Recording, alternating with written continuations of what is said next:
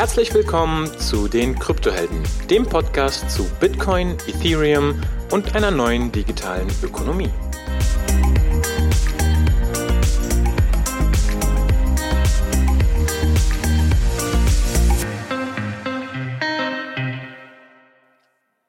So, hi, herzlich willkommen, liebe Kryptohelden. Heute habe ich den Sebastian zu Gast. Ähm, den Sebastian kenne ich sogar persönlich, äh, aber ich lasse ihn äh, sich so kurz selber vorstellen. Hi Sebastian. Hi Honor, schön, dass ich zu Gast sein darf. Äh, freut mich. Bin gespannt, äh, worüber, worüber, wir heute alles reden werden. Ja, schön, dass du da bist. Äh, freue mich sehr, dass es ähm, geklappt hat. Ähm, eine der ersten Fragen, die wir unseren Gästen immer stellen, bevor wir ähm, ja in das Produkt oder ähm, ins Protokoll eintauchen, ist, ähm, wer bist du, was machst du und wie bist du zu diesem ganzen ähm, Krypto, Blockchain, Bitcoin-Thema gekommen? Okay, also das äh, fängt, das gesamte Thema fängt wahrscheinlich an, wie ich äh, Entwickler geworden bin und das ist bei mir schon äh, ziemlich lange her. Das sind dürften jetzt schon fast 20 Jahre her sein. Äh, ich war ähm, in meiner Jugend äh, ist irgendwann das Hobby Computer aufgekommen. Das war zu Zeiten, wo wir noch, vielleicht erinnerst du dich, äh, Winamp genutzt haben, um Musik zu lernen, Counter-Strike 1 gespielt haben und IRC zum Chatten. Und lustigerweise IRC war sogar damals die, eine der ersten Sachen, die ich so programmiert habe, so mit Chatbots und so. Das gab es alles schon vor 20 Jahren. So, wie wird das Wetter? Und dann, ja, IRC-Bots sagen dir, wie das Wetter wird. Da brauchst du kein Siri für. Und das gab es auch schon vor 20 Jahren. Das ist irgendwie so das Erste, äh, wie ich ins Programmieren reingekommen bin, eigentlich übers Game, eigentlich über so übers Zocken als Teenager dann so immer die größere Challenge gesucht und das war dann eigentlich sehr schnell das Programmieren und das Entwickeln. Ähm, und dann eben seit 20 Jahren äh, entwickelt, äh, hatte aber auch schon immer eine extreme Affinität für äh, Design. Äh, mhm. Das hat dann auch später ergeben, dass ich sowohl Computer Science als auch Interaction Design äh, studiert habe. Das äh, erstere in Dortmund und das zweitere in Zürich selber, wo ich ja mittlerweile lebe. Mhm. Und äh, also dann irgendwann so einen klassischen äh, Engineer-Path äh, hingelegt, mit für große Softwareunternehmen gearbeitet, besonders hier in äh, der Schweiz für die, für die Swisscom äh, Applikationen geschrieben und maintained, von, die durch, von Millionen von Usern benutzt wird.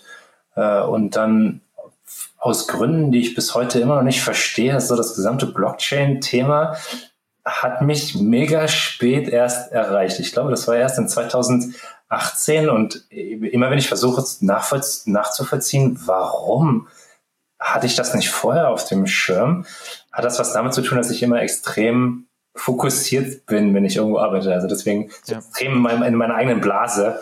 Und deswegen war das so für mich immer verborgen, dieses Thema. Das ist, also zum, zum einen glaube ich inzwischen wirklich ehrlich, dass wir alle noch relativ früh sind, egal ob dieses Jahr oder vor zwei Jahren. Also glaube ich wirklich, das sage ich jetzt nicht nur so als Phrase. Ähm, aber zu dem Punkt, den du gerade angesprochen hast, ne?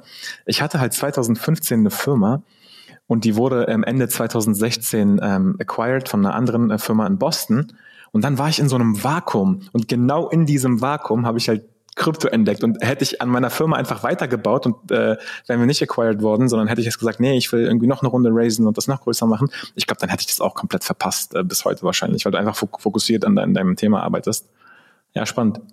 Es braucht so Zyklen. Das ist, wir reden ja auch in Krypto immer darüber, dass es so Zyklen gibt, Marketzyklen etc. Aber auch jede einzelne Person oder die Geschichten oder die Geschichten von Founders, die sind ja auch, die, die finden ja auch in Zyklen statt. Deswegen, genauso wie du es beschreibst, ist bei mir ähnlich gewesen und ich war auch gerade in so einem Zyklus fertig und dann bin ich eigentlich in äh, Krypto reingekommen.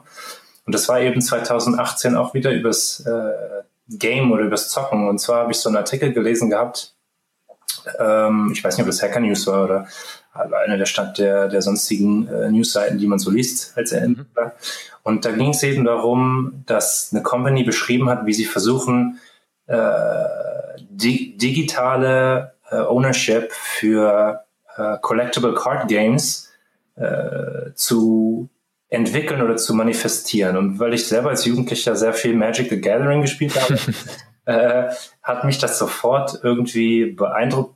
Das natürlich, also erstens, dass ich selber gespielt habe, plus, dass ich ein extrem digitaler Typ bin. Also ich glaube eh, so bin so total äh, Digital Maximalist. Ja. Ähm, und von daher war ich davon sofort überzeugt. Und das war eben in 2018 war das Gods Chain von, von Immutable. Das ist mittlerweile immer noch das, eine der, der bekanntesten und größten NFT-Issues auf der Ethereum-Blockchain. Mhm. Und äh, die haben eben das, die, die, ihre ersten Karten verkauft in 2018. Und äh, wie ich dann als, zum Entwickeln gekommen bin, war einfach, dass ich dann dann habe ich mir das alles ein bisschen genauer angeguckt und habe gesehen, oh, so Blockchain und habe einfach realisiert, dass das alles total offen ist. Du brauchst keine Permissions, du brauchst keine API-Keys, du, du musst niemanden um Erlaubnis fragen, du kannst einfach anfangen zu bauen. Ja. Äh, und dann habe ich in 2018 äh, einen NFT-Browser, einen NFT-Exchange gebaut für, für fokussiert auf äh, Gods Unchained und das ist GeoCards. Das gibt's immer noch. Ähm, und ja. Die Experience, die ich dabei hatte, war eben dieses totale interoperable, inter, es war total interoperable und äh, du musstest niemanden fragen, du konntest einfach bauen, du, was so Kreativität angeht, konntest du einfach, du hattest gar keine Hindernisse, da gab es keine Friction, äh, dass du irgendwelche Permissions brauchtest, um, um irgendwas davon zu bauen. Das, das finde ich super spannend. Also vielleicht, damit wir es einmal ähm, kurz erwähnt haben, du bist der Gründer von DPay und ähm, wir werden auch gleich noch im Detail auf DPay äh, eingehen. Aber jetzt bleiben wir bei der Reise erstmal noch ähm, bei Gods Unchained und ähm, Immutable X und was du da gemacht hast. Was mich wirklich brennend interessiert, als du 2018, ähm, 2019 oder wann auch immer ähm, gesagt hast, du entwickelst jetzt wahrscheinlich in Solidity, nehme ich an. Ähm, wie, wie war der Stand, ähm, also wie war die Reife des Toolings und äh, der EVM und wie war das Gefühl, da zu entwickeln? Hattest du das Gefühl, du hast was gelesen aus einer Dokumentation, du hast implementiert und es hat alles reibungslos funktioniert oder war das komplexer, weil du erstmal irgendwas im Testnet machen musstest? Wie, wie war so dein, deine Erfahrung, als du da entwickelt hast? Ich hatte das Gefühl, es, ich vergleiche grundsätzlich alles, was im Kryptobereich passiert oder jetzt auch für meine persönliche Journey, das vergleiche ich so alles mit dem Internet äh, in den im Millennium. Also äh, diese unterschiedlichen Stages und wie schnell man entwickeln kann und wo, wovon das eigentlich abhängt. Und in 2018 war es eigentlich schon relativ äh, weit, weil du konntest, so wie ich häufig entwickle, ich gucke mir einfach schon mal an, was so in die Richtung schon ähnliches entwickelt worden ist und gehe das einfach im Detail durch. Äh, noch nicht mal so zwangsläufig so äh, äh, Dokumentation oder äh, redaktionell geschriebenes, weil das gibt es meistens häufig eher wenig, sondern ich schaue mir wirklich einfach den Source Code von anderen Sachen an, mhm. ähm, sei es jetzt zum Beispiel OpenSeas Protokoll damals oder eben OX Protokoll und ziehe mir einfach die Source Codes rein von den anderen Protokollen oder wie sie eben NFT Exchanges machen, äh, etc. etc. Mhm. Äh, und äh, fangen wir mal an mit Etherscan. Das gibt es jetzt auch schon Jahre und das ist zum Beispiel auch alleine schon zum Beispiel, das wird auch immer so unterschätzt, so Etherscans, äh, Contract, äh, Verification Tool, was ja eigentlich an Entwicklern den Zugang gibt zu all den Smart Contracts, oder? Weil ja. die alle nur im Binary Code da irgendwie rumliegen, dann kannst du nicht wirklich daraus lernen, was die anderen so äh, machen. Und das war ja in 2018 schon äh, vorhanden. Remix war ja auch schon vorhanden. Das äh, sogar gar nicht mal anders als heutzutage. Remix war, da, Remix war damals schon extrem weit. Mhm. Äh, ich glaube, sie haben gar nicht so viel mehr Neues hinzugefügt. Äh, und das war. Remix ist die Ethereum IDE, in der du entwickelst. Genau, richtig. Und das ist das war damals schon in 2018 mega weit. Das Einzige, was ich jetzt sagen würde, was jetzt heute extrem anders ist im Vergleich zu 2018, ist, äh, dass du vernünftige äh, Frameworks hast, um lokal zu entwickeln. Das meinte ich, ne? Mit Truffle und mit äh ja, Truffle, Hardhat, Waffle. Ist, und das ist so verrückt, weil du merkst halt so, das, was du als Entwickler ja so kennst von Webentwicklung, wo du so mega schnell und agil und iterativ arbeiten kannst, das kommt jetzt, das hat jetzt alles erst auf den Markt gebracht und das wird ja, das wird ja noch mega Boost geben, was so die Entwicklung angeht, weil du kannst es einfach viel schneller entwickeln, wie wir es ja aus der Entwicklung auch erkennen. Also ja, das kann ich alles bestätigen, was du gesagt hast. Ähm, ich habe eine Zeit äh, lang eben, ähm, als ich auf Ethereum angefangen habe, ein bisschen was zu entwickeln, habe ich wirklich irgendwann aufgehört, weil alles zu verbuggt war und in den Kinderschuhen war und ähm, das Robston-Netzwerk ähm, also du musst halt auf dem Testnet erstmal was deployen, weil der, der größte Unterschied aus meiner Sicht zur klassischen Entwicklung ist halt, der, die, Kritikalität, die Kritikalität deines, deiner Software ist halt viel höher. Das heißt, wenn du was im Mainnet deployst, dann ist es halt live und dann muss es passen und dann müssen die Tests äh, 100% stimmen. Und das war für mich immer so, boah, du kannst jetzt nicht einfach einen Hotfix deployen, ne? Das ist schon was, irgendwie was Größeres, wenn du jetzt in die Mainnet deployst. Und äh, habe dann so ein bisschen aufgegeben, weil ich relativ frustri frustriert war und ähm, ich habe es letztendlich als Hobby gemacht, also ich habe jetzt nichts äh, konkret gebaut. Der zweite Punkt, der mich wirklich fasziniert, ähm, ist, wir haben zum ersten Mal so ein Ökosystem, was ausschließlich äh, Open Source ist. Ne? Es gibt so ein paar Ausnahmen, die äh, proprietary sind, die ich auch nicht unterstütze. Aber im Prinzip kannst du Uniswap nehmen. Der gesamte Code ist Open Source und du könntest quasi Uniswap einfach nehmen, kopieren, auf die auf Ethereum deployen und hättest deine eigene Decentralized Exchange und AM, AMM, wie es zum Beispiel auch SushiSwap letztendlich gemacht hat. Ich wollte gerade sagen, du musst dir nur einen Namen ausdenken, das ist die einzige Kreativität.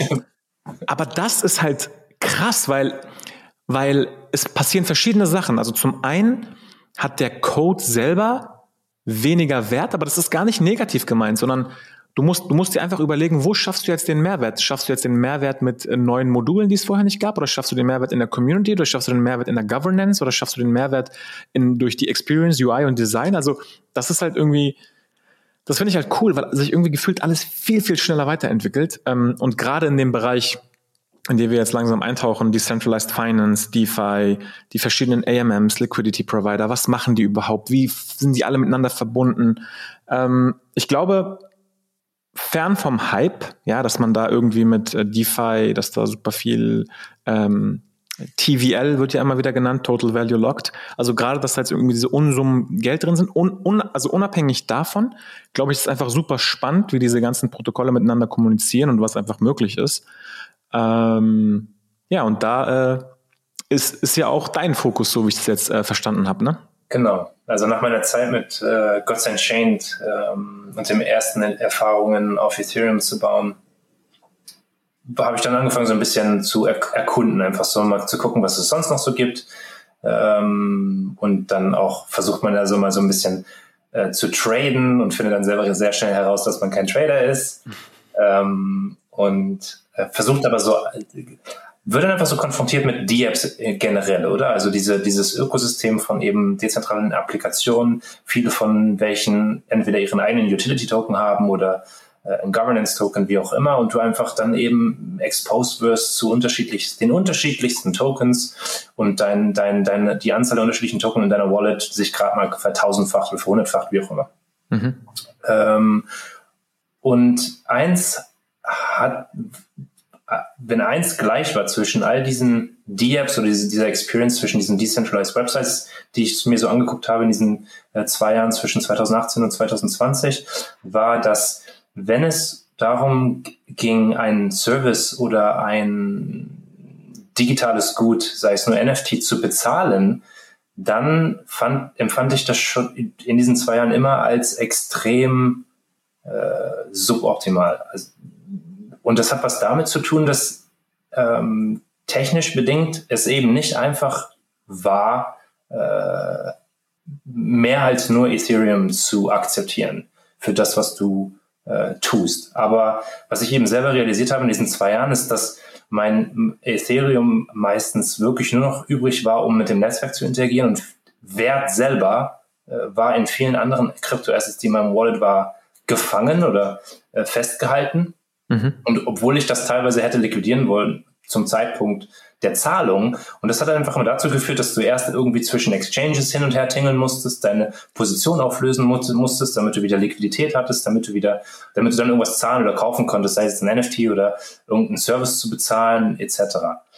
Ähm, und diese Erfahrung äh, hat dann dazu geführt, dass ich im, im September 2020 eben auf die Idee gekommen bin und das ist 100% gekoppelt an den Erfolg von Uniswap zu dem Zeitpunkt. Mhm. Da gibt es auch diese Geschichte, und zwar als ich angefangen habe, äh, mich so im Kryptobereich zu tummeln, habe ich immer angenommen, dass so dieser Zahl, die Zahlungsabwicklung, und da äh, re referenziere ich gerne Ready Player One, ich weiß nicht, ob du den Film kennst oder das, das Buch. Nee, kenne ich nicht. Da geht es um Multiverses.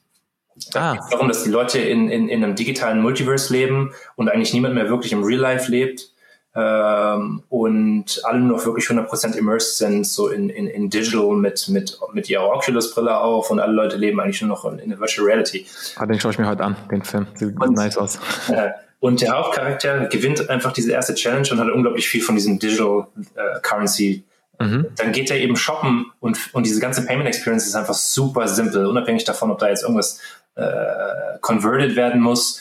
Und ich habe mir immer vorgestellt, dass äh, als ich im, im, Krypto angefangen habe, das ist schon so. So, du kannst alles in Echtzeit hin und her tauschen und egal was du hast, du kannst dafür was anderes bekommen und so, so Zahlungen auslösen. Und der Realität war, ja, wir nehmen nur Ether oder äh, äh, äh wir nehmen nur USDT. So, ja, und was ist mit meinen Uniswap-Tokens? Die sind doch auch was wert. Ist doch egal, was ist. Äh, nee, da, müsst, da musst du jetzt erst einen Exchange finden, musst du das umwandeln und dann musst du erst bezahlen.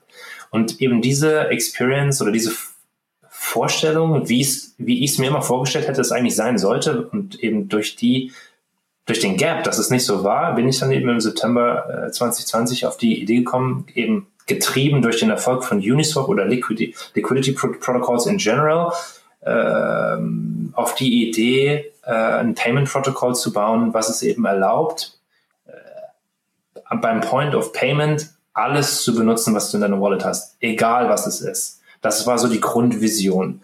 Mhm. Und der Grund, warum das Zeitfenster so perfekt war, ist, es gab zwar schon vor Uniswap Liquidity Pools, oder? Mhm. Aber die Anzahl der unterschiedlichen Pairs hat sich erst vertausendfacht seit Uniswap, weil eben wirklich jeder ein Pair launchen konnte auf Uniswap. Also das ist wirklich das Legendäre. Und ich sag Leuten, also es gibt ja verschiedene, also erstmal Sebastian, sorry, super spannend. Ähm, ich will nur ganz kurz eine, eine, eine Geschichte erzählen, weil du gerade gesagt hast, jeder kann ein Pair erstellen.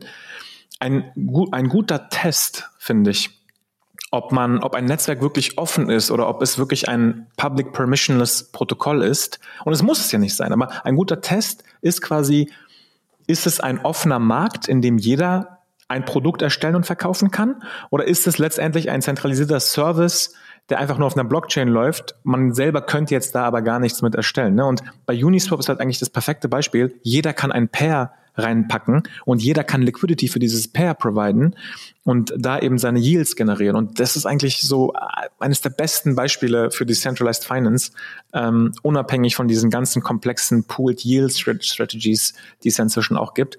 Ähm, ja, deswegen finde ich es ähm, super spannend, wie du das ähm, erklärt hast. Also in einem Satz beschrieben, ähm, du hast ein Portfolio von Token in deinem Wallet und ihr baut ein Protokoll, dass man eben ähm, mit, mit diesem Portfolio als Ganzes sozusagen, als gesamte Balance einfach zahlen kann für irgendwelche Dienste. Für alles Mögliche, genau. Weil die Grundvoraussetzung, also wenn du es jetzt wirklich sehr abstrakt äh, betrachtest, hast du einen Sender und du hast einen Empfänger. Mhm. Der Empfänger will Token X und der Sender hat 10.000 andere Tokens. Mhm. In der Theorie, ich vergleiche das auch immer gerne mit, wenn du in den Urlaub gehst, oder? Wenn du, du gehst irgendwo ganz weit weg und da gibt es irgendeine Currency, von der hast du noch nie was gehört. Mhm. Wenn du in einen Laden gehst und du willst eine Flasche Wasser kaufen, dann fragt er dich nach dieser Währung, von der du noch nie was gehört hast. Ja. Das ist dir völlig egal, weil er tippt es einfach in sein, in sein Payment Terminal ein, oder? Du auf der Gegenseite packst deine Karte rein, dann zeigt er dir an, was es in deiner Währung, die du kennst, mhm. kostet und du sagst einfach okay. Und dass das Ganze umgewandelt wird, was man ja im Legacy Finance Forex nennt oder Forex Currency Exchanges, ja. was in Realtime passiert, wenn du da an dieses Payment Terminal reintippst, das ist genau das gleiche, was wir gebaut haben für Crypto Assets. Okay. Ich habe zwei Gedanken oder Fragen. Meine erste Frage ist, habt ihr dann auch wirklich irgendwann eine Kreditkarte, die das äh, bis zum Point of Payment in der echten Welt quasi äh, hinbringt, als, als Fiat Off-Ramp sozusagen? Oder ist der erste Schritt, dass ihr, das weiß ich nicht, Online-Shops oder wer auch immer Crypto-Payments online annimmt, das implementiert und es läuft erstmal nur digital? Also der erste Schritt ist hundertprozentig erstmal nur online. Mhm. Ähm, deswegen fokussieren wir uns auch extrem stark so jetzt auf Integration. Wir wollen so Developer Experience so einfach wie möglich äh, haben und alles geht so in Richtung Widgets, dass du das erstmal auf dem Web äh, integrieren kannst, weil ja auch, ich meine, Krypto läuft ja auch hauptsächlich im Decentralized ja. Web. Alle, alle Exchanges sind im Web, alle NFT-Exchanges sind im Web, ähm, alle D-Apps sind im Web äh, und deswegen fokussieren wir uns aktuell hundertprozentig auf ähm, Widgets und Integration in, in, Websites äh, selber. Und dann also, im mhm. zweiten Schritt geht das dann oder geht das, wird es dann schon in Richtung äh, Credit Cards gehen, aber da ist halt, hast du halt den, den da knallst du halt gegen Legacy Finance oder da knallst du gegen Visa, Mastercard und Banking und Regulations und theoretisch äh, haben wir Ideen, wie du das Protokoll eigentlich auch benutzen könntest, um mit der Kreditkarte zu, zu zahlen in Crypto Assets und zwar in einem decentralized way oder dass du einfach ein Approval gibst.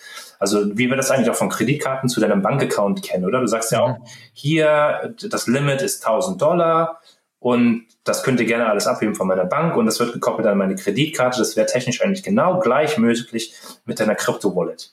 Du musst dich halt halt nur, du musst das halt mit Visa und Mastercard erstmal erklären und äh, äh, äh, die müssen das dann halt abwinken. Weil das ist ja auch, was viele Leute nicht verstehen, ist ja, das Ethereum ist ja in, in, in Immediate uh, Settlement Layer, oder? Genau gleich wie das ja Visas Netzwerk auch ist. Und in der Theorie ist es eigentlich nichts anderes. Plus, dass du eigentlich noch mehr Liquidität hast, weil ja eben äh, äh, Visa und Mastercard eigentlich ja nur Zugriff haben auf äh, Fiat Currencies, oder? Okay, also nochmal äh, zusammengefasst. Kann ich mir das so vorstellen, dass ihr ähm, vielleicht ein Shopify-Plugin, vielleicht ein WooCommerce-Plugin, vielleicht irgendein JavaScript-Snippet für meinen Basket-Prozess, den ich dann in meine Web-Applikation einpacke, erstmal baut, der es dann dem Shop-Owner ermöglicht, dass er Kryptowährung annehmen kann? Ganz genau. Also das Widget ist schon fertig, das ist jetzt schon live und diese die Plugins sind genau das nächste, was für als jetzt als nächstes kommt, damit du eben auch noch nicht mal technisches Verständnis hast, sondern musst einfach auf Shopify oder WooCommerce oder äh, halt nur einen Knopf drücken im Market und sagen, ja, ich würde gern DPay benutzen, um, um Kryptowährungen äh, anzunehmen. Und wenn du es eben aktivierst, akzeptierst du einfach sofort mal alle ERC20s, die es gibt und eine Liquidity Pool haben. Cool. Läuft das ähm, auf der Layer 1 Settlement von Ethereum, weil da gibt's, also die Gaspreise sind ja zum Beispiel auch relativ hoch, ne? Also wie wäre das praktisch quasi, wenn ich ein Checkout mache, ähm, für 28 Dollar oder Euro und dann habe ich aber irgendwie 30 Dollar Gasfees. Also wie, wie ihr löst ihr das Problem? Also aktuell sind wir auf Layer 1 und aktuell haben wir alle das Gasproblem und äh, aktuell lohnen sich äh, Checkouts von unter 300, 400 lohnen sich noch nicht wirklich, um durch unser Protokoll zu äh, ja. Äh, deswegen auch strategisch ziehen wir jetzt erstmal so ab auf größere Market Stores, wo einfach die, die Single Transaction deutlich höher sind, was ja jetzt im NFT-Bereich zum Beispiel auch extrem gegeben ist. Da werden ja, ich glaube, der Average Price für ein NFT, da liegst du ja gerade schon bei 200, 300 Euro. Ich meine, die gehen dafür drei, äh, fast schon millionenstellig weg. Ja. Ähm, deswegen so der Fokus aktuell strategisch ist erstmal äh, da reinzukommen und da integriert zu werden, weil wir halt wirklich auf aktuell nur auf, auf Layer One äh, mhm. setteln. Aber wir sind auch schon äh, dabei, ähm, mit Layer 2 zusammenzuarbeiten. Wir hatten schon mehrere Gespräche mit Matic auch, äh, um, um eben äh, schon mal eine, auch einen Fuß reinzukriegen, mhm. integrationstechnisch dieses Jahr noch, um auch äh, auf Layer 2 zu setteln. Aber die, so die, die langfristige Vision ist eigentlich, dass, weil wir eben ein Widget providen, was ja eigentlich ja. im technischen Stack direkt vor der Nase des Users ist, oder? Er muss gar nicht mehr auswählen. Und deswegen wollen wir nicht nur Layer-Agnostik werden, sondern eigentlich auch Chain-Agnostik, weil das eigentlich auch irrelevant ist für den äh, User oder der, der, der soll das ja nicht wissen. Das ist wie wenn du den User verpflichtest zu wissen, was ist der Unterschied zwischen HTTP und HTTPS. Aber wenn du das nicht weißt, darfst du das Internet nicht benutzen. so, äh, nein. When TLS Protocol Certificate. nee, äh. when, when certificate expires. Witzig. Ähm, boah, ich habe ich hab so viele Richtungen, in die ich äh, jetzt äh, gehen könnte. Also zum Thema Layer 2, ähm, habe letztens mit den Loopring-Leuten gesprochen. Ähm, ich glaube, Layer 2 ist eine viable Option. Übrigens, wir haben mega viele Zuhörer, die dieses Deng, also denen dieses Denglisch voll auf den Sack geht. Ne? Aber okay. ich habe, ich, ich hab, ganz ehrlich, ich habe komplett aufgegeben, weil es ist einfach, also gerade auch, weil wir in äh, Umgebungen arbeiten, wo wir halt auch Englisch sprechen und die ganzen Paper sind auf Englisch. Es ist halt einfach, es fühlt sich unnatürlich an, jedes Wort zu übersetzen. Und es ist halt, ich will einfach nur, dass die Hörer wissen, wir machen es nicht mit Absicht. Es ist einfach so, fühlt es sich normal an zu reden, auch wenn es komplett bescheuert klingt für Leute, die halt im Alltag ähm, ja, natürlich nicht so reden, aber es ist jetzt nicht irgendwie, um cool zu sein oder so. Es ist einfach wirklich, diese Begriffe einfach ins Deutsche zu übersetzen, ja, ist, äh, Esst ihr, eures, esst ihr euer eigenes Hundefutter schon, äh, Sebastian? Ah, okay, kotzen? Nein, es war jetzt einfach nur ein Beispiel, das ist oh, einfach auf Deutsch. Ja, gut, genau. Also, das klingt. Ähm, cool. Ähm, boah, so viele, so viele Sachen. Also zum einen, was mir einfällt, wenn ihr ein gewisses Volumen hättet, könnte man ja Transactions auch poolen, ne? dass dann irgendwie, wenn jetzt, keine Ahnung, ich sag mal 500 Payments die Minute passieren irgendwann, weil ihr voll volle gute äh, volle gut voll gute Adoption habt, dann könnte man ja auch sagen, hey, man poolt irgendwie Transaktionen und teilt sich die äh, Gas Fees auf Layer 1, so wie es zum Beispiel auch diese ganzen Vaults bei äh, Yefi, bei Yearn machen, äh, um eben, wenn sie da irgendwie eine Arbitrage oder so machen, dass die einfach die Kosten geteilt werden. Layer 2 hast du gerade angesprochen. Und ich glaube auch Ethereum selber hat ähm, gerade Proposals offen, die so ein bisschen auf dieses Fee-Problem eingehen. Über dieses Fee-Problem könnten wir eine eigene Folge machen. Äh, Stichwort Miner Extractable Value, ähm, ähm, Priority Gas ähm, Auctions, warum das sich alles so hoch bauscht. Da gibt es quasi Mechanismen, die im Hintergrund laufen, wo ganz, ganz viel ähm, Geld gemacht werden kann, unter anderem von Minern, aber das ist jetzt, das würde jetzt so ein bisschen diese Folge übersteigen. Das andere, was ich noch ansprechen wollte, genau, wir haben also euer Produkt für die Vendoren, für die Shop-Owner ist quasi irgendeine Art Widget oder irgendein Knopf, den sie bei ihrem Shop aktiviert können, um Crypto-Payments anzunehmen. Ähm, dann haben wir über die, die Fees gesprochen. Eine Sache hatte ich noch im Kopf, was ich äh, ansprechen wollte. Ach so, genau. Also wenn ich jetzt zum Beispiel das selber machen müsste, könnte ich entweder auf Uniswap eben vorher alles in USDC oder Ethereum umwandeln oder ich sage, okay, ich gehe auf so einen Service wie OneInch äh, und schaue mir einfach, also OneInch ist ein DEX-Aggregator, der mir einfach das beste Routing anzeigt für, also die günstigste Option, um meinen ERC20 umzuwandeln in USDC oder Ethereum. Ähm, nutzt ihr selber so einen DEX-Aggregator oder wie, wie habt ihr das aktuell gebaut? Also wie findet ihr den besten Weg, mein ERC20 umzuwandeln in den Token, sagen wir jetzt einfach mal Ethereum, den der Vendor akzeptiert? Ähm, wir sehen uns eigentlich auch selber als ein DEX-Aggregator, nur dass wir eben komplett fokussiert sind auf die Payment Experience, weil bei OneInch musst du ja auch noch, ähm, das siehst du auch bei der Experience, oder das ist ja 100% Trading, oder? Du siehst Charts, du siehst 5000 Nummern, äh, und das ist ja nicht die Payment Experience, die du im Decentralized äh, Web haben willst. Ich springe jetzt nochmal zurück ganz kurz in der, in der Storyline. Und mhm. zwar ähm, als ich dann angefangen habe, das zu bauen im September, hat es auch gerade, und dann komme ich gleich auf die Technologie nochmal zurück, ja. hat sich eben auch ergeben gehabt, dass da gerade Ethereums größter Online-Hackathon war in dem Jahr, weil 2020 war ja Corona-Jahr und äh, da gab es, es gab ja null Konferenzen in 2020, äh, worunter ja alle Entwickler extrem gelitten haben. Aber das hat eben diesen Online-Events auch extremen Auftrieb äh, gegeben und unter anderem eben auch ETH Online, wo wir dann im Oktober dann teilgenommen haben. Es ist ein monatlicher Hackathon. Und da habe ich die erste Variante von dem Payment Protocol äh, gebaut. Und das war schon im Hackathon basierend auf zwei äh, Decentralized Exchanges, also äh, Mooniswap und Uniswap. Äh, Mooniswap ist One-Inch-Kopie äh, von, oder Fork, nennen wir es mal, nicht mhm. von äh, Uniswap. Und das heißt, es war schon von Anfang an Dex aggregated. Also es hat schon schon die günstigste Route ge gesucht zwischen den beiden und hat das dann einfach zum Zeitpunkt der Zahlungsauslösung eben durch diejenigen gejagt, der äh, kosteneffizienter ist. Und das werden wir jetzt noch, äh, noch viel weiter ausbauen. Eben Ziel ist, dass wir einfach alle äh, Liquidity-Protokolle oder Pools äh, nutzen. Weil letzten Endes geht es ja genau darum, dass du eben genauso wie OneInch das für Traders macht oder die beste Route zum Zeitpunkt, wo du traden willst, zur Verfügung stellt, wollen wir die beste Route zur Verfügung stellen zum Zeitpunkt, wo du eben Zahlungen ausführst. Verstanden. Nee, also macht, macht total Sinn. Nun, nun gibt es ja schon verschiedene ähm, Projekte in dem Bereich. Also ich glaube, einer der bekanntesten damals war irgendwie ähm, BitPay, dann gab es ähm, den BTC Pay Server, ja. der so ein bisschen als Gegenbewegung entwickelt wurde, weil BitPay ähm, ja nicht so freundlich gegenüber einigen äh, Anwendungsfällen war. Ähm, ich glaube, es gibt Crypto.com, es gibt Kyber, es gibt Utrust und noch ein paar andere. Coinbase ähm, ist auch dabei. Genau, was macht ihr jetzt anders oder was macht ihr jetzt besser oder was macht ihr einfacher? Also was war jetzt für dich der ausschlaggebende Punkt, dass du gesagt hast, auf, auf einer existierenden Sache draufzubauen, passt jetzt eigentlich nicht wirklich. Du denkst schon, dass da so eine End-to-End, super convenient User Experience nochmal neu gebaut werden muss. Also was macht ihr jetzt sozusagen besser als die anderen?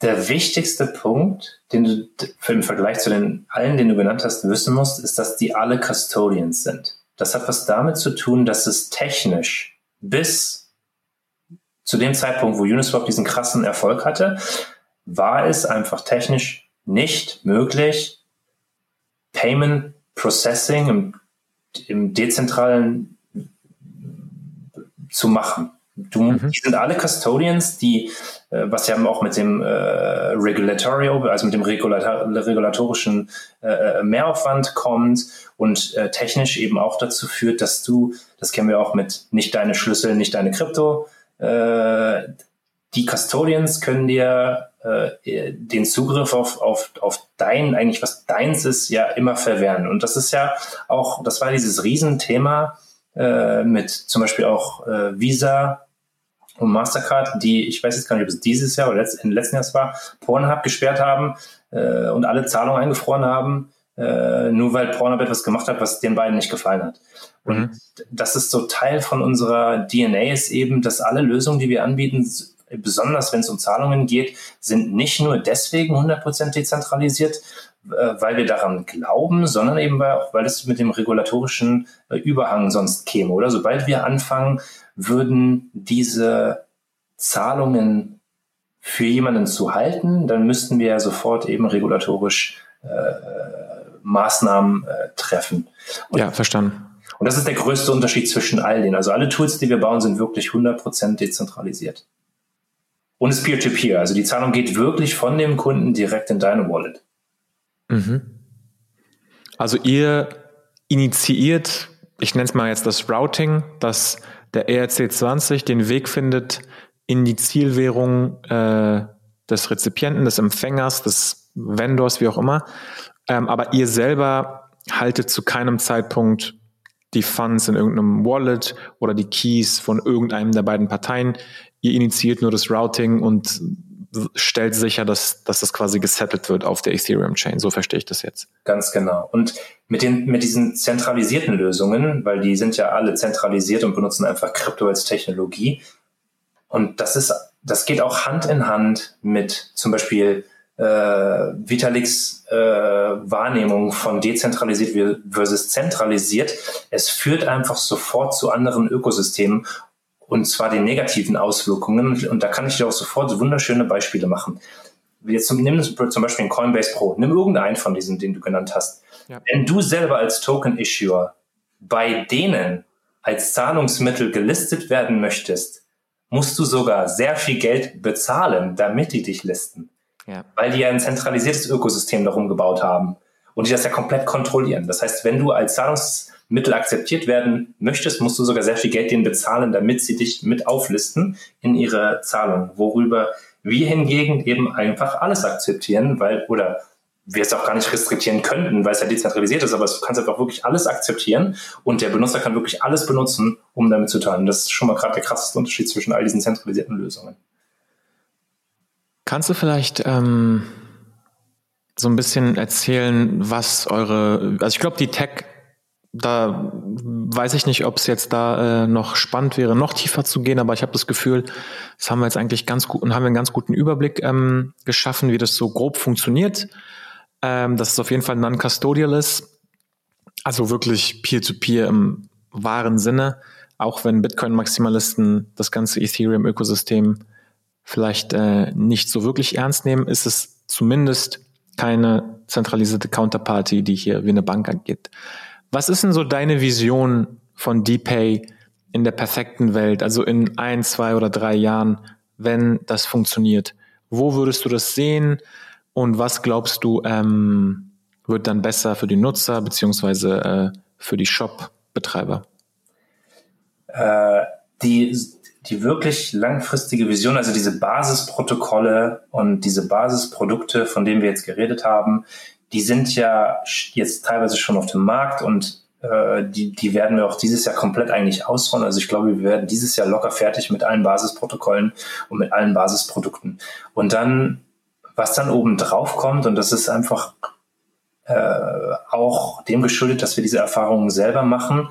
Und das sind dann leider, wie ich zugeben muss, dann zentralisierte Lösungen ist, dass wenn du da mal so ein dezentralisiertes Zahlungssystem am Laufen hast und Leute das benutzen aufgrund der Convenience und oder weil sie eben Zugriff direkt auf die Liquidität haben, die da reinkommt und das, äh, dann hast du sofort Sachen wie zum Beispiel Financial Reporting, Billings per E-Mail und du hast so viele technische Lösungen, die du einfach nicht dezentralisiert implementieren kannst. Du kannst dezentral keine E-Mail schicken.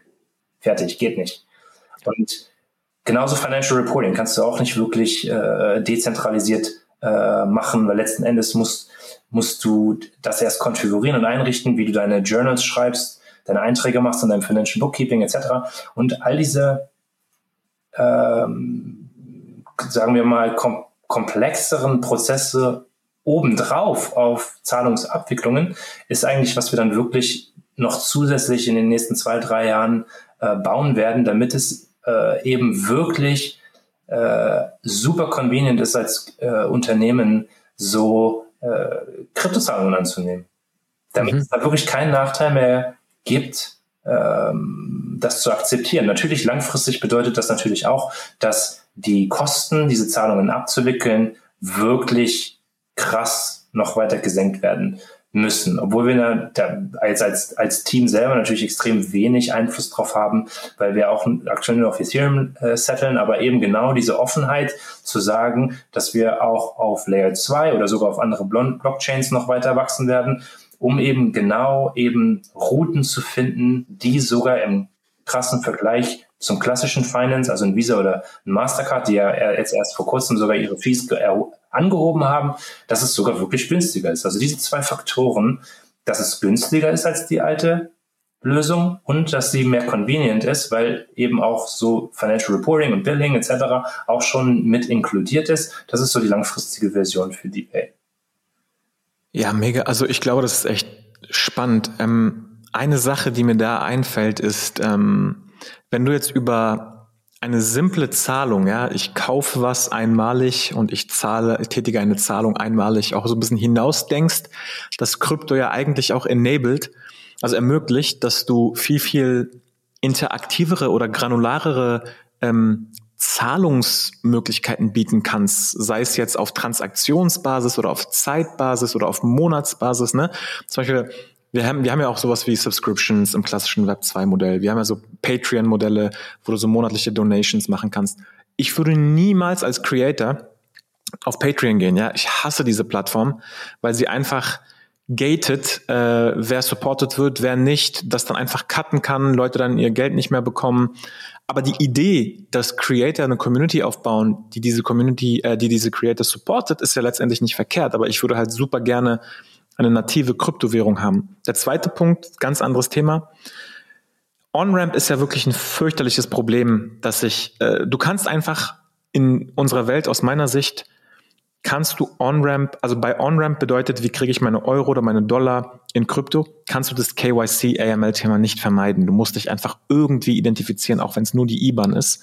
Das heißt, eine meiner Traumvorstellungen ist einfach ein Kryptogehalt, dass ich sagen kann, okay, ich habe einen gewissen Kostenblock in der Welt, wo ich jetzt vielleicht meine 1000, 2000, 3000 Euro in ähm, Fiat brauche, aber den Rest, den möchte ich als Krypto erhalten.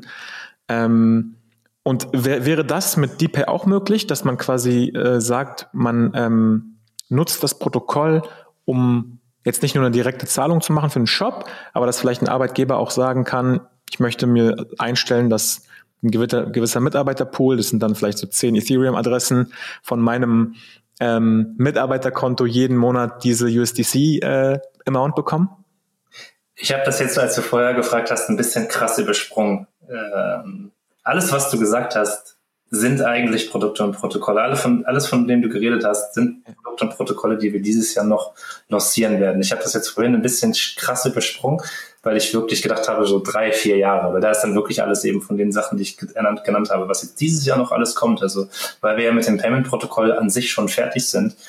Äh, die Produkte, die jetzt dieses Jahr noch kommen, sind gerade als nächstes werden Subscriptions auch kommen.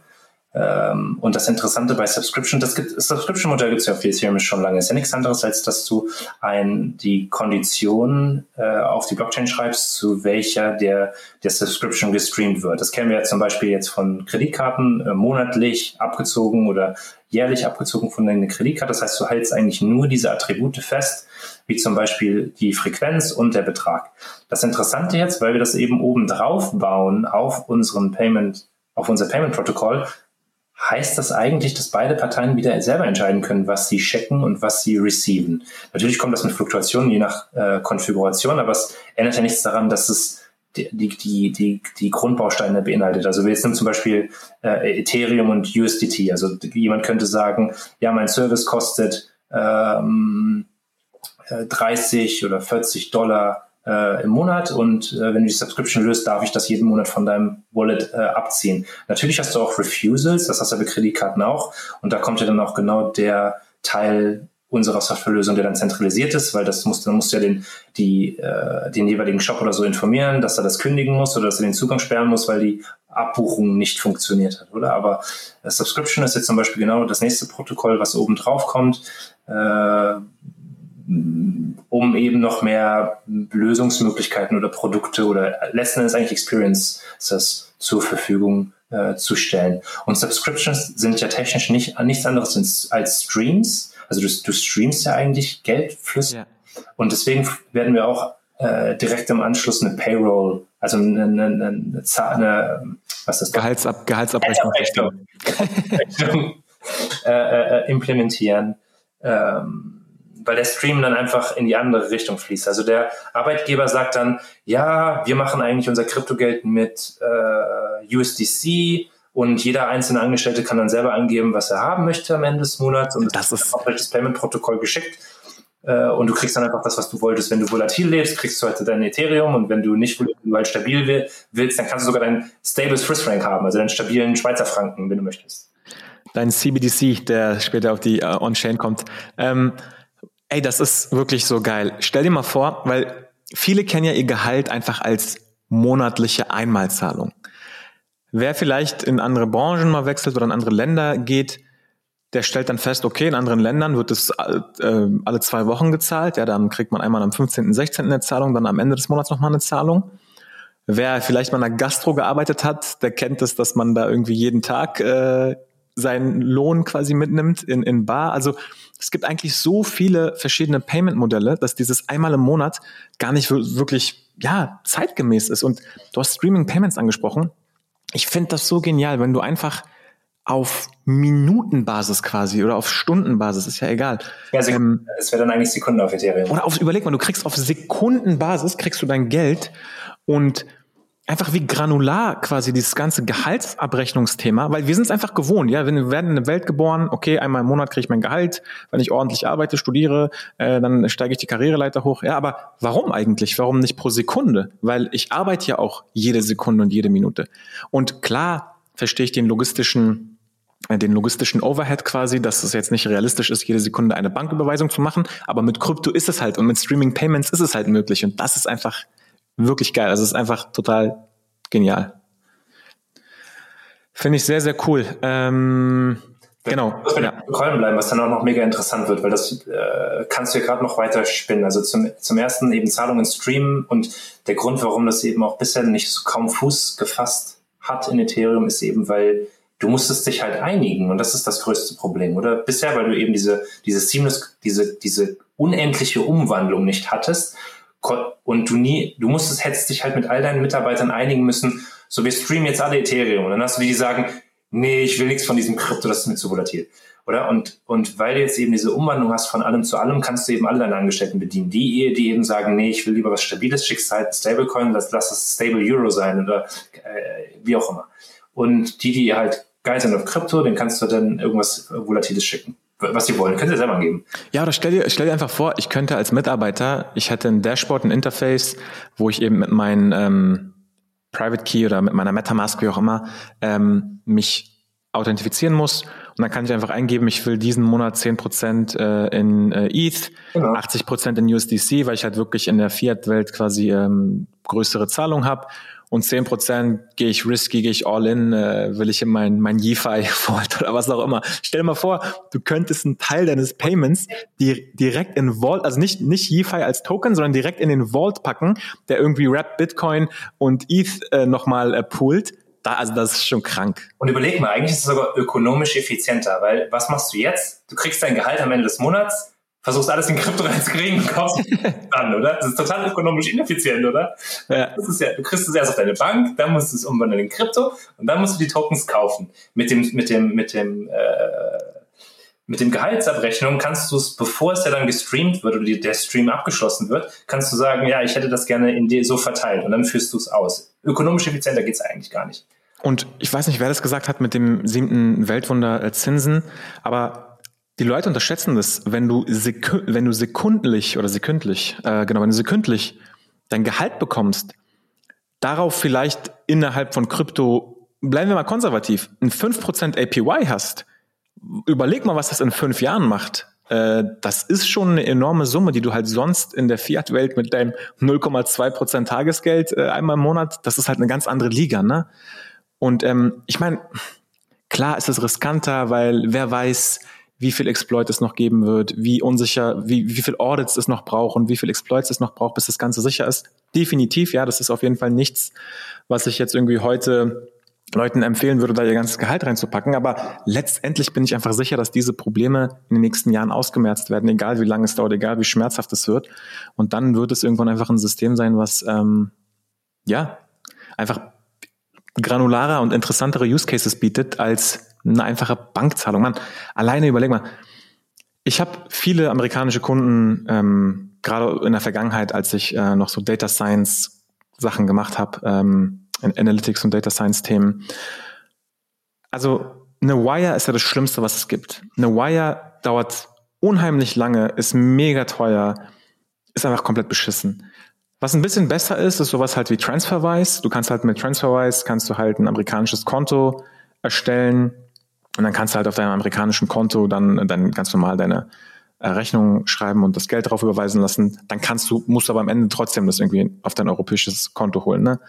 Ähm, und mit so einem System, ähm, gerade wenn es auch in der Brückenzeit, wo gewisse Anbieter immer noch in der Fiat-Welt leben und mit Kreditkarten und PayPal und Bank, Banken arbeiten, ähm, würde ich ihnen einfach einen Link schicken ja, die würden über den Link ähm, dann in irgendeinen On-Ramp-Prozess kommen und ich würde mein Geld einfach als ETH oder USDC erhalten oder was auch immer ich will, Wrap Bitcoin zum Beispiel. Ähm, das wäre einfach wirklich ein Traum. Das wäre für mich ein Traum. Wenn dann noch irgendwie äh, eine Möglichkeit besteht, äh, dass ich meine Steuerabrechnung, also dass ich für meine Steuerabrechnung gewisse Daten bekomme, die relevant sind, äh, die Zeitpunkte, Konversionen und so weiter. Ähm, pff, also mehr brauche ich eigentlich nicht. Also das ist eigentlich so ja. das, was ich brauche. Ich finde es, wenn du es, wenn du es so formulierst, finde ich es immer spannend, weil ich habe immer das Gefühl, auch jetzt wie unsere Unterhaltung äh, gegangen ist, am Anfang über Merchants zu reden. Das hat immer was damit zu tun, weil ja natürlich so dieser dieser Merchant Stream ähm, oder ökonomisch der der die Größe von, wenn du einfach alle Merchants über einen Kamm sharest, ist riesig. Also dieser ökonomische Impact, den du hättest, wenn du da reinkommst, ist riesig. Aber ich finde immer, Leute unterschätzen total, wie groß Krypto eigentlich schon ist und wie viele Leute in Krypto mit Krypto bezahlen. Ich glaube, seit, unsere, seit, seit dem Beginn von DeepPay haben wir, glaube ich, noch niemanden mit äh, äh, äh, Fiat bezahlt, außer vielleicht die, die Bank zur Kontoeröffnung und äh, jetzt äh, Gehalt teilweise. Und äh, aber alles andere, angefangen mit Entwicklungen auf Gitcoin, werden, werden Krypto bezahlt. Marketing wird alles in Krypto bezahlt. Äh, wirklich. Und das Problem ist, die, die, jedes Mal haben wir dieselbe Experience. Die sagen, ja, äh, könnt ihr in, äh, weiß ich nicht, äh, USDT zahlen? Dann sage ich, nee, ich hasse USDT, das ist mir, das ist nicht backed oder das ist nicht ab, äh, abgesichert, ich mag das nicht. Das haben wir nicht. Das haben wir gar nicht im Inventory. Äh, kann ich euch nicht zahlen. Und, und siehst du genau, das ist genau das Problem, was wir beheben. Und das krasse ist, dass es in dem, also die Crypto Native People, also die Leute, die mit Krypto ja schon jeden Tag zu tun haben, die machen ja schon jeden Tag Zahlungen. Da werden fließen jeden Tag Zahlungen und jedes Mal hast du diesen, diesen, diesen Reibungseffekt, dass die Leute sich einigen müssen, was sie äh, hin und her schicken. Ja, ähm, definitiv. Also ich würde auch wirklich es war schon immer meine Strategie, äh, aber meine Strategie ist halt, das in Fiat, was du ähm, zum Leben brauchst, um deine Kosten zu decken, vielleicht einen kleinen Teil zu sparen für Urlaube und so weiter. Aber den Rest würde ich halt nicht in ein System packen, was Inflation, hochinflationär ist und ähm, ja, mich einfach dauerhaft verwässert und enteignet.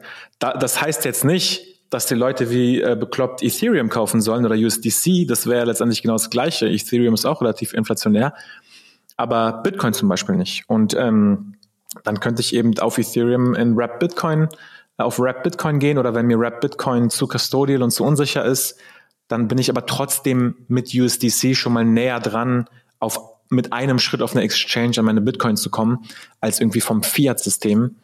Ähm, ja, wo ich relativ hohe Fees habe, entweder ein bis drei Prozent oder wo ich halt über eine Börse gehen muss, dann vielleicht eine Limit Order setzen muss, die dann fillen muss, äh, ich dann das von der Börse wieder runternehmen muss, zwischen, zwischendurch immer die Confirmations der Chain abwarten muss und dann ist eine Stunde vergangen und da wäre sowas schon charmanter.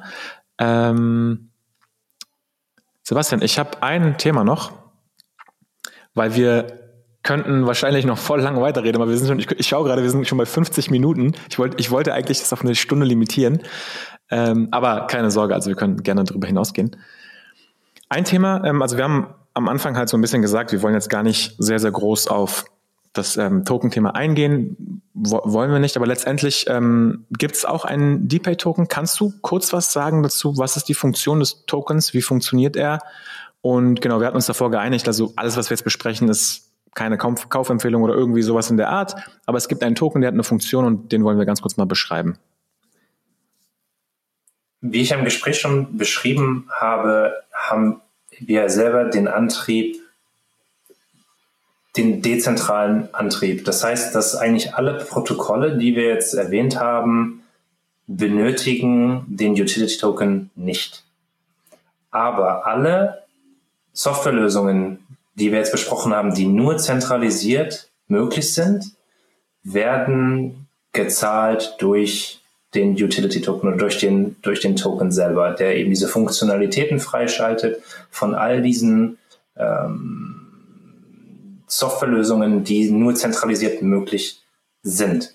Und wir haben ja Gott sei Dank nicht das Problem, was ja viele andere Softwarehersteller haben, die ja dann ihre User dazu auch noch schulen müssen, wie sie den Token bekommen, weil wir ja die Lösung dafür selber gebaut haben, oder? Das heißt, du musst eigentlich gar kein DPay-Token haben, um DPay zu bezahlen. Du kannst alles haben in deinem Wallet, ist ja egal. Wir werden das dann einfach in Echtzeit umwandeln in den DPay-Token und einfach den DPay-Token empfangen, wenn wir die Zahlung annehmen, oder? Der Zahlende, dem ist ja egal, was er ursprünglich zahlt, oder? Das heißt, die Utility von dem Token ist ja eigentlich, dass du eben diese, wir nennen das DPay Pro, also einfach diese Lösungen, die zentralisiert sind und einfach hauptsächlich gerichtet sind auf äh, professionelle äh, oder äh, Geschäfte. Äh, und da kommt diese, diese Token Utility äh, entfaltet sich. Aber damit schaltest du diese, diese Softwarelösungen frei. Das ist so ein Thema. Ich habe das Gefühl, viele Leute, also typischerweise kommt immer so die Frage, warum macht ihr das nicht in DAI? Warum macht ihr das nicht in DAI? Und ich habe das nicht ganz verstanden, warum Leute das nicht verstanden haben. Aber letztendlich ist die Antwort, die ich immer gebe, ist, wie funktioniert Value Capture? Value Capture in der alten Welt ist im, hat immer so funktioniert, dass du dir ein Stück vom Kuchen abgeschnitten hast. Sprich, du hast einfach gesagt, hey, die Zahlung kostet 100, ich nehme ein Prozent davon. Ja, wenn du mit 100 DAI zahlst, nehme ich ein DAI und pack die sozusagen auf mein Wallet zur Seite. So ist es in der alten Welt passiert. In dieser neuen Welt kannst du eben sagen, du tokenisierst für deinen Dienst und der Value Capture funktioniert eben durch spieltheoretische oder durch Mechanismen letztendlich, die deinem Token einen gewissen Wert geben und dadurch, dass du ja der größte ähm, äh, Holder deines Tokens bist und dieser äh, durch diesen Mechanismus eben an Wert steigt, hast du eben den Value Capture. Also es ist so ein bisschen so eine andere Denkweise oder wie würdest du das beschreiben? Wie siehst du das? Vitalik hat das mal sehr schön beschrieben und zwar hat er davon geredet, Exit to Community und nicht IPO. Also das, was wir jetzt zum Beispiel mit Coinbase gerade sehen, die Founder sind ja reich dadurch, dass sie jetzt abverkaufen in ihr IPO, oder? Und eben, was du eben in der Tokenomics oder im Kryptobereich sehr viel siehst, ist, dass diese gesamten Wert, den du eigentlich schaffst, äh, oder die Umverteilung von Werteerschaffung zu Wert äh, erfolgt in die Community, weil eben viele dieser Protokolle und dieser Basisprodukte äh, wird für immer vorhanden sein. Uniswap ist ja auch ein bestes Beispiel, die wird es ja ewig geben. Oder die, die haben das ja gelauncht und jeder wird ja seinen Wert daraus schöpfen. Und bei uns ist es ziemlich ähnlich, weil das zum einen eben jeder benutzen kann, ähm, äh, haben wir ja Wert geschaffen und äh, während diese, dieses äh, Funktion oder dieses Utility von dem Token, die den Teil zwar freischaltet, der äh, aktuell oben drauf sitzt, hast du ja jetzt auch klassisch erst recht, wenn du so Protokolle in äh, die Freiheit entlässt, hast du auch immer einen Governance-Aspekt, den du äh, berücksichtigen musst. Das ist Teil von diesem Spielprinzip oder diese, dieser Spielstrategie oder diese, dieser Mechanismen, Mechanismen, die du beschrieben hast. Mhm. Deswegen, unser Token hat eigentlich zwei Seiten. Äh, einer davon ist diese Utility, die ich vorhin beschrieben habe, und der andere ist einfach der Governance-Aspekt. Weil, äh, das hat Vitalik auch mal schön beschrieben, ist, dass obwohl das Team am Anfang, und wir sind ja noch extrem jung, äh, müssen wir alle Entscheidungen äh, machen am Anfang, einfach um schnell vorwärts zu kommen. Das wird sich aber über die nächsten zwei, drei Jahre ändern und dann äh, von, von den Dynamiken, die dann kommen. Also stellen wir uns jetzt mal vor, dass das gesamte Protokoll äh, adaptiert wird und dass das viele Leute anfangen zu benutzen und dann hast du richtiges Volumen drauf. Äh, und was dann in der alten Welt immer passiert, weil du das ja alles für dich behalten hast, dann kommen die großen VCs rein und die wollen natürlich dann alles zentralisieren, weil die wollen das ja natürlich ausschlachten, so gut wie es geht, äh, äh, monetarisieren. Und deswegen äh, Governance-Aspekt, weil der, der Token oder die Governance von dem Token wird dann über die nächsten zwei, drei Jahre die eigentlich die Berechtigung auf das Protokoll und die Produkte geben, oder? Das heißt, du kannst eigentlich Protokolländerungen oder Konfigurationen über äh, die Governance gestalten. Das heißt, wir werden da gar keine äh, Entscheidungen äh, Entscheidungseinfluss mehr haben, auch wie das Protokoll äh, geändert wird oder sich weiterentwickelt. Und das gilt ja auch mit den Widgets, oder? Mit IPFS hast du das ja sogar für die Widgets. Das heißt, wir können sogar nicht mehr die Widgets kontrollieren, weil die auf IPFS liegen und neue Deployments werden eigentlich über die Governance released oder gepublished und nicht durch uns. Und äh, das ist auch so lustig, weil das viele Leute gar nicht verstanden haben mit IPFS und ja, warum muss ich denn so Files hosten auf dem dezentralen Web? Weil das an, nicht, weil das auch genauso zum Stack gehört, also zum zur äh, Software äh, gehört, die die User alltäglich benutzen äh, im Internet. Und das erlaubt eben auch so eine Governance, weil viele Leute denken das immer nur für Protokoll, auf Protokollebene, aber mit IPFS hat sich das auch grundlegend geändert für alles, was so User Interface oder äh, den gesamten Software Stack angeht. Das heißt, diese Pro Produkte, die wir haben im Widget-Bereich, werden wirklich komplett an die Governance abgegeben über die nächsten Jahre. Und wir behalten dann als Company wirklich nur noch das, was oben drauf sitzt und zentralisiert ist. Nice. Ähm, ich liebe die Kryptowelt und was möglich ist, äh, was möglich ist und auch diesen einfach. Ich habe letztens einen Freund von mir, sorry, ich, ich ist jetzt wieder ein ganz anderes Thema, aber ein Kumpel von mir äh, gründet gerade ein Unternehmen, was ganz klassisches raised ganz klassisch von VCs Money, 1, 2 Millionen Seed Round. Ähm, und ich habe zu dem gesagt, ey, mach doch 10% deiner Company nicht nur in den Employee Pool, in den ESOP Pool, Employee Stock Options, sondern mach doch 10% an deine ersten 1000 Kunden oder an deine ersten 10.000 Kunden. Weil dieser Effekt, ja, sei es jetzt der Skin in the Game Effekt oder dieser Early Contributor Effekt, den du hast, wenn deine frühe Community an deinem Erfolg oder an dem Erfolg eines Produktes beteiligt ist, den kannst du, also das ist für mich wirklich ein eye-opening Moment gewesen, den kannst du nicht replizieren mit irgendwelchen Referral-Programmen oder mit irgendwelchen, äh, was weiß ich, 10% Discounts, sondern das ist einfach, es gab mal so ein bisschen diesen Meme, hätte ich, hätte ich mir anstatt äh, des iPhones Apple-Aktien gekauft, ne? Überleg mal, wenn Apple jedem iPhone-Käufer 0,00, also das ist halt, in der alten Welt kannst du es halt nicht wirklich implementieren, weil es logistisch ein zu großer Overhead ist. Aber stell dir mal vor, du gibst jedem Kunden einfach nativ ein kleines Stück des entweder Unternehmens oder des Protokolls, was ja eben durch diese atomische Einheit des Tokens eben möglich ist. Was das nochmal für einen äh, Impact hätte, ähm, für die, für die Kunden, dass sie eben sagen, hey, ich erwerbe nicht nur ein Stück dieses Produkts, sondern ich erwerbe gleichzeitig ein Stück äh, dieses gesamten Ökosystems.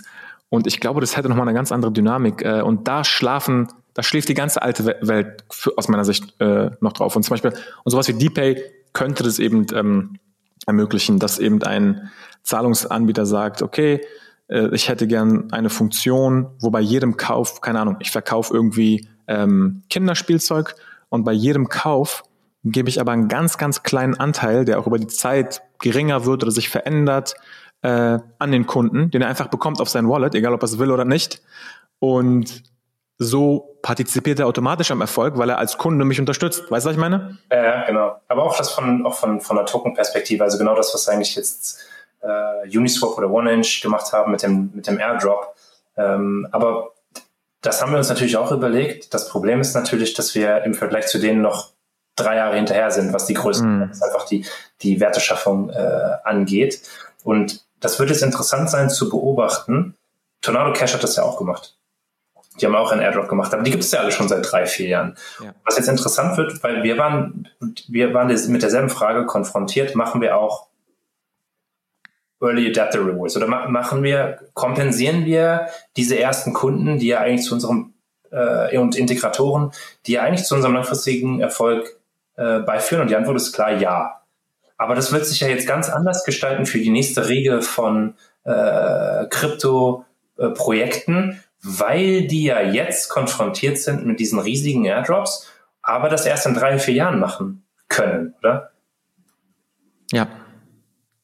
Deswegen, das, das, wird spannend sein zu beobachten, weil wir, wir planen das natürlich auch im Voraus äh, reden darüber auch im Voraus, was die anderen ja nicht gemacht haben. Und deswegen, das wird ja eigentlich schon zu einer anderen Dynamik äh, führen, oder? Weil das war ja einer größ der größten Bausteine der bisherigen Airdrops, war ja, dass sie das verschwiegen haben und dann einfach gedroppt haben.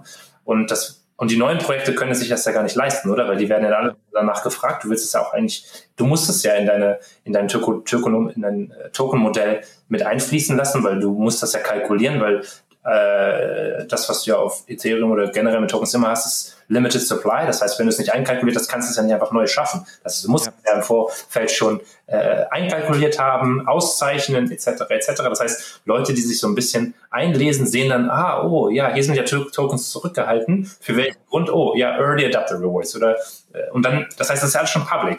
Und das heißt, ich glaube, das wird zu anderen Dynamiken führen, als wie wir das jetzt gesehen haben mit diesen äh, spontanen Drops, oder? Ja. Und noch ein anderes Beispiel. Also bin ich auch selber, gebe ich ganz ehrlich zu, äh, habe ich mich schon mehrfach erwischt. Ähm, wenn ich eine neue Decentralized Exchange sehe, ja, gehe ich inzwischen regelmäßig rauf und mache ein paar ETH, ETH, Wrapped ETH Swaps, einfach, einfach um zu testen, wie die Plattform sich anfühlt. Und das hätte ich natürlich sonst nicht gemacht, wenn ich diesen Hintergedanken nicht, nicht hätte. Aber letztendlich, wo, wozu es führt, ist, ah, okay, Paraswap, ah, okay, Atomic Blue, interessant, haben hier ein bisschen eine andere Experience, was machen die, wie machen die das, wie ist die Slippage da? Also ich erfahre das Produkt an erster Hand, weil ich eben im Hinterkopf habe, ey, wenn ich da früh mit an diesem Produkt mitmache, ähm, könnte ich vielleicht entlohnt werden. Ja, es ist vielleicht ein Hintergedanke, den ich habe, aber er funktioniert einfach, weil es ist für mich ein fünf Minuten Ding, diese zwei Swaps zu machen. Also je nachdem, wann die Fees sind. Es gibt auch inzwischen übrigens so äh, Gasstations auf Zeitbasis, die dir halt ansagen, zu welcher Zeit die Fees am günstigsten sind. Ähm, aber was ich dann halt immer wieder merke, wo ich dann sage, ah, guck mal, das hat Uniswap nicht so gemacht, das haben die anders gelöst, das finde ich total interessant. Oder hier routen die anders. Ich schaue mir dann auch wirklich auf Etherscan, schaue ich mir dann auch ähm, das Routing an oder was da im Hintergrund in den Transaktionen passiert. Und das ist einfach auch geil. Das ist komplett Open Source. Also überleg mal, du könntest irgendwie in deine SEPA-Transaktion äh, reinschauen, ah. wie, wie in, über das Protokoll, wie deine Zahlung gegangen ist. Ähm, und deswegen, also es funktioniert. Ich, ich bin mir sicher, dass es funktioniert. Und ich finde es auch nicht verwerflich, dass man ähm, eben durch Uniswap, was das ja popularisiert hat, einfach annimmt, dass wahrscheinlich sehr, sehr viele Protokolle äh, das machen werden. Anderes Beispiel, ähm, auf, auf Cosmos Chain äh, gab es ja letztens ein großes Update und es gibt gerade ein Projekt, das nennt sich Osmosis und Osmosis hat äh, ein ähm, ja, Quadrat Quadratic Airdrop gemacht. Also was das bedeutet, ist einfach, die haben einen Airdrop gemacht an alle Atomholder. Dann gab es ein Multiple für alle Atomholder, die gleichzeitig gestaked haben. Das heißt, hast du aktiv quasi vor dem Snapshot gestaked oder beim Snapshot gestaked, hast nochmal ein 2,5x Multiple bekommen. Und Quadratic insofern, dass halt Whales nicht das meiste bekommen, sondern dass je mehr Token du hast, desto proportional weniger du einfach erhältst. Und das ist halt auch so eine Sache, dass du halt sagst, anstatt, anstatt irgendwie die äh, Token in deinem Wallet zu lassen und nichts damit zu machen, äh, weil Krypto hat ja das große Non-Participation-Problem, partizipierst du in den Proposals, stakest du in den Protokollen, nutzt du deine Token, weil du einfach weißt, dass diese ganzen Interaktionen belohnt werden, ja. Und warum ich das nicht verwerflich finde, ist, ähm, in der alten Welt, in den Facebook und Instagrams, ist es halt eine manipulative Ausnutzung von Psychologie, ja, die durch eben Mechanismen wie Likes oder ähnliches einfach unsere Attention, unsere Aufmerksamkeit ähm, hervorruft. Und in der Kryptowelt sind es halt eher so spieltheoretische Mechanismen, die, die, die halt ähm, auf, in, auf einen Anreiz basieren. Und dieser Anreiz ist eben entweder eine Entlohnung oder eben ein Teil des Kuchens zu bekommen. Und das finde ich halt viel besser als irgendwie ähm, ja mit meiner Aufmerksamkeit äh, Geld zu verdienen, wie im Web 2. Also persönliche Meinung jetzt zwar, aber ich habe auch immer das Gefühl, dass das, das führt so unglaublich zu, äh, ähm, Mist, jetzt muss ich wieder ein englisches Wort benutzen, Tribes. Ähm, was ist das deutsche Wort für Tribe? Stamm, Stamm, Stämmen. Ja, genau. Also du hast so mehrere, diese, diese, aber ich würde es noch nicht mal zu Stamm übersetzen, sondern mehr so Familie oder äh, Freundeskreis. Also die Zusammengehörigkeit, die, die du, die ich das Gefühl habe, sehr viel durch diese Spieltheorien zustande gekommen, weil du zum einen eben diese Incentives setzt und das führt dann eben auch sofort zu einer Zugehörigkeit. Also deswegen hast du auch so extrem starken Maximalismus in Krypto,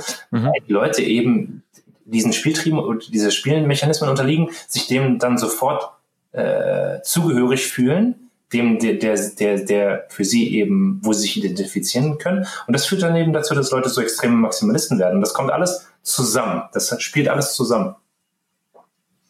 Ja, definitiv. Sehe ich, sehe ich genauso.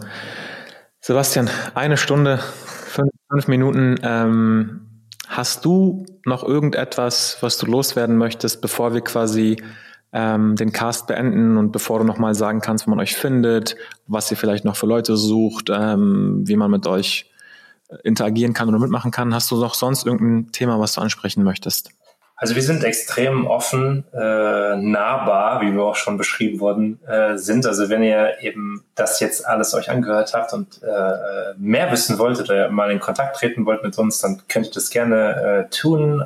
Unsere äh, Community ist eigentlich hauptsächlich auf Telegram unterwegs. Das äh, findet ihr den Link, den Link zu unserer Telegram-Gruppe findet ihr direkt auf unserer Webseite. Das ist dpay.fi, dpay.fi.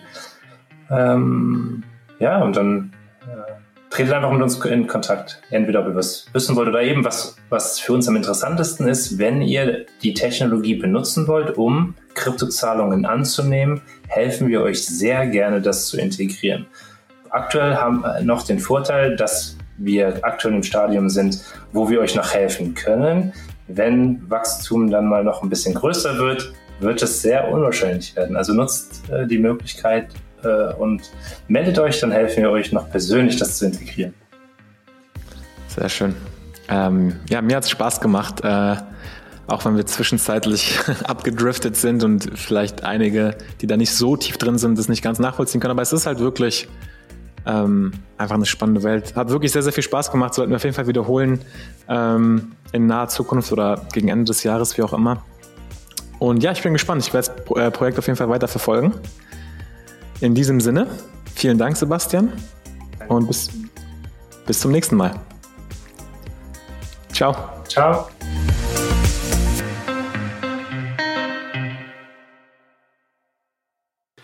Liebe Kryptohelden, wenn ihr fleißig äh, mitdiskutieren wollt, kommt in unsere Telegram-Gruppe. Und wenn ihr ansonsten Feedback habt zur Folge, kontaktiert uns gerne entweder über Telegram, Twitter oder direkt über unsere Webseite. Wir freuen uns auf jeden Fall auf euer Feedback. Bis zum nächsten Mal. Ciao.